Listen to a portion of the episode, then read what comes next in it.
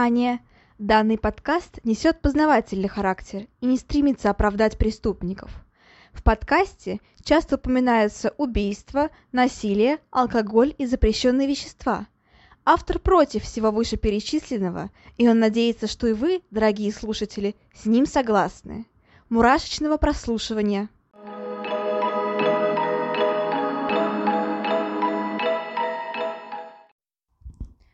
Всем привет! С вами снова Ульяна, и вы слушаете новый выпуск подкаста «Обратная сторона жизни». Всем добро пожаловать! Знаете, э, я очень люблю изучать культуру других стран, иностранные языки, ну и все в таком духе. Мне кажется, что это сильно расширяет кругозор и позволяет взглянуть на одни и те же вещи и явления под совершенно иным углом. Я обожаю читать книги, смотреть фильмы в оригинале, и все это без искажения переводами. Нет, конечно, я очень уважаю русский язык и культуру, не подумайте, но ведь так приятно, так сказать, разговаривать с писателями и режиссерами напрямую, без призмы перевода.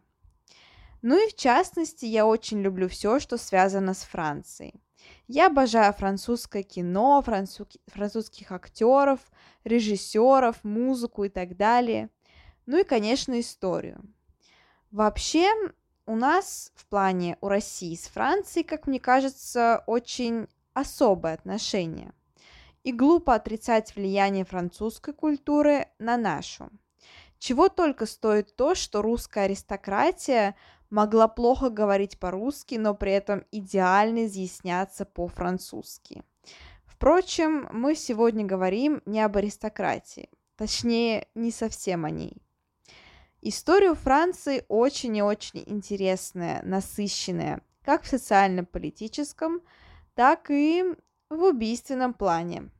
Да, вот такая вот подводка. А вот мы подошли к нашей сегодняшней теме – убийцы – ну а точнее убийца.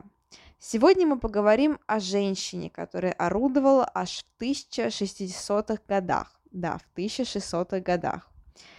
А, по-моему, так далеко мы еще не забирались. Но даже учитывая дальность времен, проблемы все равно будут подниматься очень нам знакомые и, так сказать, злободневные. Так что будет очень интересно. Обещаю. Итак, сегодня мы поговорим о маркизе де Бренвилье, которая стала известной как отравительница собственной семьи. Вообще, настоящее имя маркизы очень и очень сложное. Ну, по крайней мере, для нашего русского слуха. Итак, полное имя – Мари Мадлен Маргарита Дрё Добре – э, до замужества. После замужества просто маркиза де Бренвилье. И я буду называть ее именно так, потому что ее полное имя это какой-то Ахтунг. И она родилась аж 2 июля 1630 года.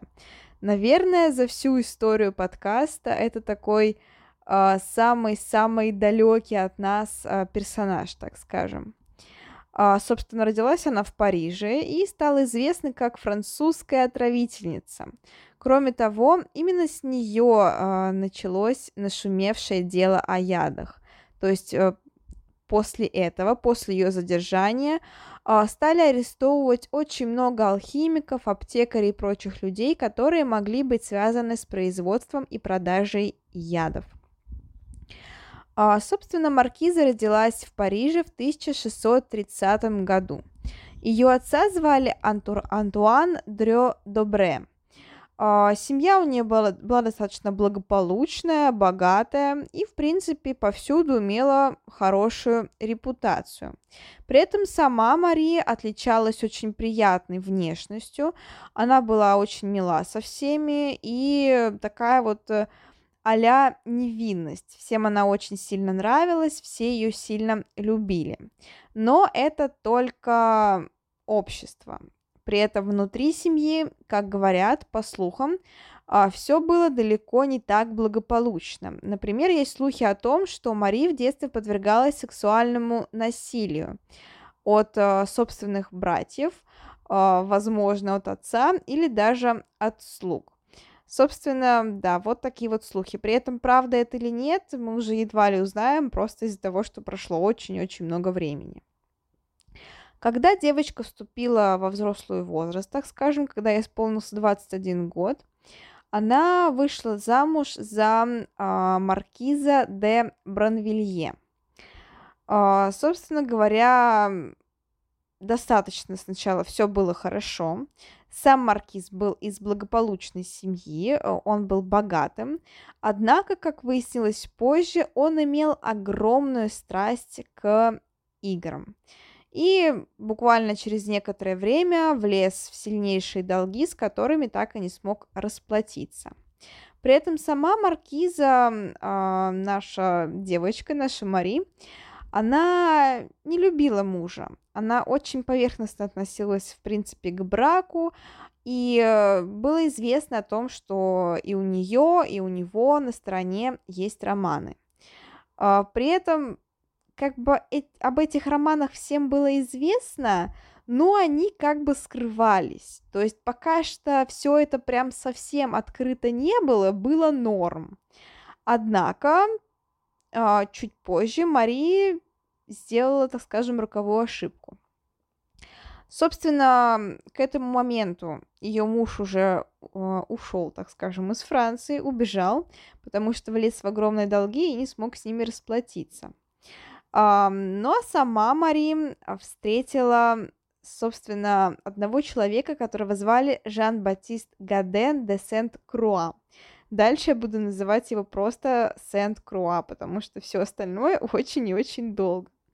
И, собственно, с ним она вступила в откровенные отношения при живом, хоть и сбежавшем в другую страну муже. И понятное дело, что в обществе это вызвало, ну так скажем, скандал. Все любили посплетничать, все любили пообсуждать что-то. Интернетов этих ваших еще не было, телевизор, телевизоров тоже не было, а, газет э, ну, газет, наверное, тоже не было. Я не думаю, что они были в 1600 году, хотя... Да нет, не были. А, я уверена в этом процентов на 90. Собственно, ничего интересного, кроме слухов и сплетен, не было, поэтому все тут же принялись обсуждать э, разваливающийся на глазах а, брак де Брен, а, Бренвилье. Отец отца Мари, который, как я напомню, имел довольно весомую значимость в обществе, конечно, не могло это не расстраивать, то есть его репутацию просто пустили коню под хвост. Он очень сильно а, рассердился на тот скандал, который устроила его дочь, и, собственно говоря, воспользовался своими связями и посадил э, в тюрьму Санта Сент-Круа. И вот с этого все и началось. А, это, наверное, был ключевой момент, именно арест а, Сент-Круа, а точнее то, с кем он оказался после этого ареста. А, сокамерником Сент-Круа оказался Эксили, который славился тем, что травил людей. Они довольно быстро сдружились, и Эксили или Эксели, наверное, Эксели, потому что на французский манер, он открыл ему все секреты приготовления ядов. И тогда у Сента-Круа вместе с Мари зародился план. А, собственно, когда он вышел, они стали подумывать о том, чтобы отравить отца Мари, так сказать, отомстить ему. И, помимо прочего, отжать у него все деньги, которые есть, то бишь получить наследство. А, собственно, они создали небольшую лабораторию, там начали экспериментировать с э, ядами. Сначала с небольшими дозами мышьяка, ртути и так далее. Э, при этом Мари не стеснялась ставить пробы пера, так скажем, на слугах. То есть она травила своих слуг, она травила горничных, при этом она часто, она строила себя такую невинную мадам, а, хорошую, благополучную и так далее, а, и часто навещала различные, ну, так скажем, пансионы, дома престарелых, богадельни. И там, пользуясь своей репутацией, тоже подмешивала, так скажем, жителям а, этих мест в еду и воду отраву. Таким образом, она испытывала свои яды, испытывала дозы, смотрела, сколько нужно, чтобы убить человека, как быстро он умрет и как, э, ну, как сильно нужно каждый раз повышать дозу. А, действительно, по некоторым оценкам, там она убила чуть ли там не 50 человек, то есть по некоторым слухам. Официально это было всего лишь, э, ну, как, как всего лишь, это были члены ее семьи. Вот так вот. А, собственно, дальше она берет на себя воспитание, а, берет на себя заботу об отце, который в то время был уже довольно престарелым человеком. И Мари, строя из себя послушную дочь, начинает о нем заботиться. При этом она постоянно подмешивает небольшие дозы яда в его еду. И вскоре ее отец умирает. Умирает в сентябре 1666 года. А, интересный год, 1666. Вот так вот. А, при этом никто не посчитал его смерть странной, но все-таки уже достаточно пожилой человек, а это средневековье. А, ну и тем более никто не мог заподозрить его такую любвеобильную, обворожительную, прекрасную, прелестную дочку. Однако план Мари и ее любовника немножечко провалился. Наследство-то было, только они не учли одного факта, что у Марии э, были также два брата и сестра.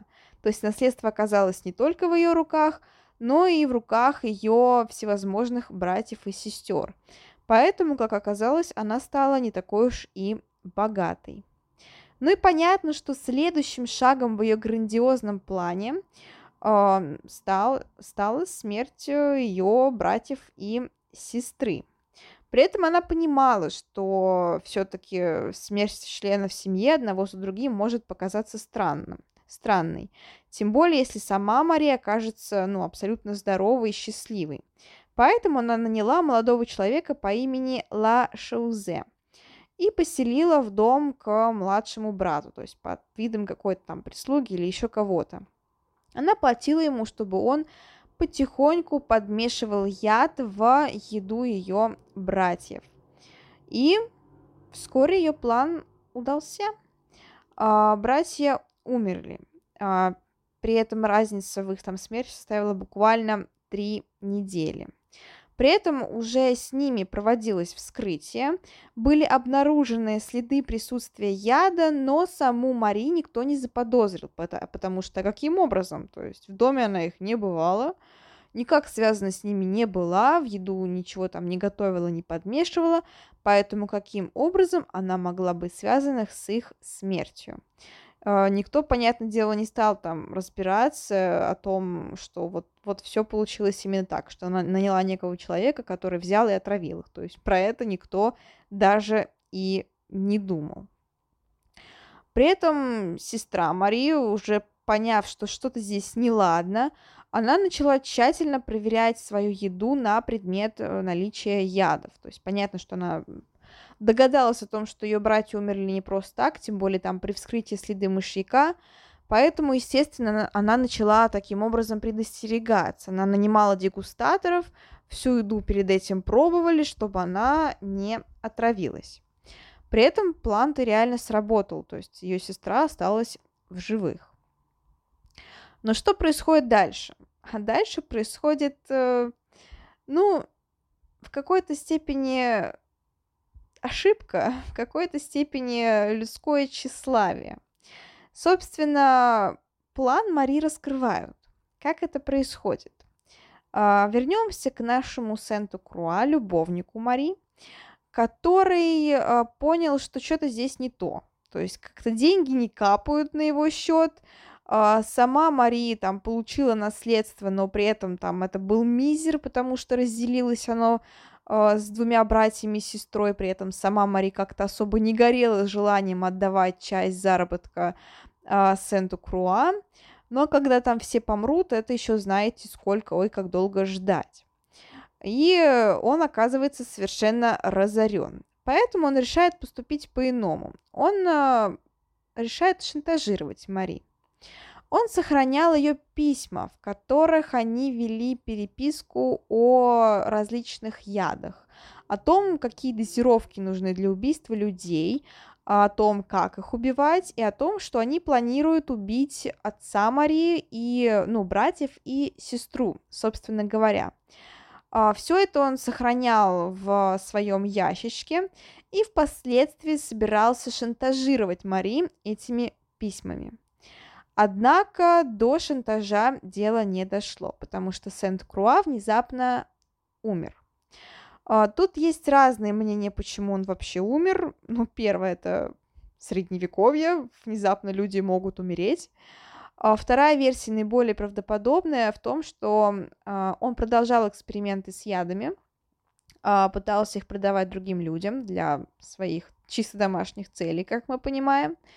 И, собственно, в ходе экспериментов с одними, с ядовитыми газами, он отравился и умер.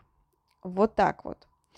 А, при этом он не оставил никакого завещания, поэтому всем имуществом спокойненько могло восполь... мог воспользоваться кто угодно. И так и произошло. Когда в дом пришли, собственно, ну как они называются, полиция, чиновники, я не знаю. Uh, собственно, шкатулку провели обыск в его доме, дабы изъять все полезные и не очень вещи, и открыли тот самый ящичек с эпистолярным романом. Эпистолярный роман, если что, это роман в письмах, ну, собственно, с перепиской. Ящичек открыли, прочитали и все сразу поняли. Uh, сама маркиза де Бренвилье, поняв, что ее любовник умер, и поняв, что ее тайна может вскрыться, потому что у них в доме была лаборатория небольшая по изготовлению ядов, она, а, собственно говоря, бежала в другую страну. Она бежала в Англию, оттуда в Нидерланды. Однако полиция вышла на Ла Шаузе, того самого молодого человека, который орудовал в доме, который был нанят для убийства братьев. Он был арестован, а, его по меркам того времени пытали, и во время пыток он во всем сознался. Он сделал донос на Мари, и после этого спокойно был приговорен к смертной казни. Его казнили. А, собственно, сама Мари также не избежала наказания, потому что даже убежав в другую страну, ее все равно нашли. А, выслали обратно во Францию, вернули в Париж для судебного избирательства. Оно произошло 29 а, апреля 1676 года. Так, я же сказала 1676 года, все правильно? Да, надеюсь, правильно. Ее приговорили к смертной казни. И 17 июля 1676 года мадам де Бренвилье казнили. Как ее казнили? Ну, как э, всех ведьм по меркам того времени. Сначала ее обезглавили, потом сожгли на костре, а после ее останки выбросили в реку Сену. Вот такая вот история. Однако, можно ли сказать, что на этом она заканчивается? На самом деле нет.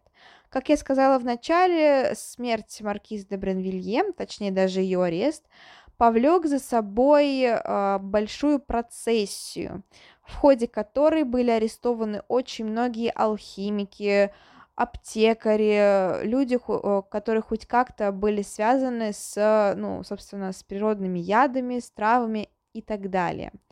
Потому что, как выяснилось, в то время было очень популярным продавать, так сказать, э, наследственные яды, то есть те яды, которые помогали, помогали, так сказать, получить наследство. А, ну и после всей этой волны, даже пред, при дворе, а, стали более тщательно а, подбирать еду, нанимали очень большое количество дегустаторов, их и до этого нанимали, но после этого там прям буквально бум произошел на это все. Стали нанимать большое количество дегустаторов, все блюда пробовать и так далее. Спрос на дегустаторов резко возрос, и я представляю, там, знаете, как сейчас объявление там на ХХРУ, типа дегуста дегустратор вашего обеда, не дай себе отравиться. Ну, это так, э, небольшая шутечка. История сама по себе, на самом деле, конечно, не очень веселая. Но собственно, да, все это повлекло за, собой огромную процессию, огромное количество арестов и огромное количество, к сожалению, убийств, потому что, как вы знаете, люди любят переборщить, и э, либо они не догибают палку, либо прям-таки ломают ее. И вот э, в некотором плане после э, всей этой процессе они сломали эту палку, потому что действительно очень много даже невинных э, женщин и мужчин погибло. Э, их убили вот из- из-за подозрений в создании, э, распространении и употреблении ядов. Вот так вот скажем. Но сама история действительно интересная и такой необычный, необычный сегодня формат, потому что вот что-то произошедшее совсем давно. Но при этом, как я и сказала, все проблемы-то актуальны для нашего времени. То есть я думаю, сейчас не составит труда найти на просторах интернета новость о том, что какая, какой-нибудь там очередной э, сын миллионера отравил своего отца, чтобы получить наследство, потом там начал собачиться со своими братьями и сестрами. Ну, реально, вот все эти вопросы наследства, они были актуальны вообще всегда, мне кажется. То есть как только появилось хоть какое-то имущество, и как только люди стали передавать его, ну, так скажем, своим детям, вот возникли все эти вот бои на смерть, так скажем. Все это, конечно, печально, потому что еще Булгаков говорил, что квартирный вопрос испортил москвичей. Ну, я в том плане, что вот все прям пытаются бороться за это богатство, за наследство и так далее, и так далее, и так далее. А, в общем, да, все проблемы актуальны для нашего времени. Но сама, конечно, маркиза де Бренвилье очень хитрая женщина, потому что догадаться нанять человека, чтобы создать себе алиби, то есть, по сути, она э, создала тренд на заказных, э, на киллеров, так скажем. То есть, по сути, она реально заказала киллера. Ну, да, она наняла киллера для убийства своих братьев. Тоже вот такая вот э, чисто современная проблема. В общем-то, на этом все. Надеюсь, вам понравилось. Я вообще подумала, что просто у нас еще очень давно не было женщин-убийц. Ну и к тому, что это правда, я в последнее время подсела как-то на французские фильмы, все смотрю, смотрю, и подумала о том, что, блин, вот мы рассказываем, все слушаем там про американских серийных убийц, там про наших, отечественных, так скажем, про английских иногда, а, а вот что-то вот про другие страны как-то не очень часто там, то есть там была там Австралия, Финляндия, но э, редко-редко, а ведь э, во всех странах есть серийные убийцы, и вот я решила сделать про Францию выпуск. Тем более так совпало. То есть э, еще и про женщину, что тоже давно не было, еще и про Францию, еще и так давно, потому что, правда, так давно мы еще, по-моему, не забирались. Ну, в общем-то, спасибо всем за прослушивание. Надеюсь, вам все понравилось. Обязательно возвращайтесь на следующей неделе за новой порцией кошмаров, ужасов и прочих страстей. А, вступайте в группу ВКонтакте. Там, если что, все основные новости я всегда публикую. Там какие-то а, задержки там в выпусках бывают, еще что-то, какие-то интересные статейки, новости. В общем-то, зайдите, почитайте, не пожалеете. Но на этом все. Всем еще раз спасибо за прослушивание. Uh, пускай все ужасы, драмы, трагедии происходят с вами только во время просмотра фильмов ужасов, драмы, трагедий. То есть пугайтесь только вот во время просмотра фильмов. А во все остальное в реальное время пускай ваша жизнь будет стабильной, счастливой и спокойной. Да, я считаю, что это самое такое главное, самое такое основополагающее. В общем, всем вам этого желаю. Да, еще раз спасибо. Всем пока-пока. thank you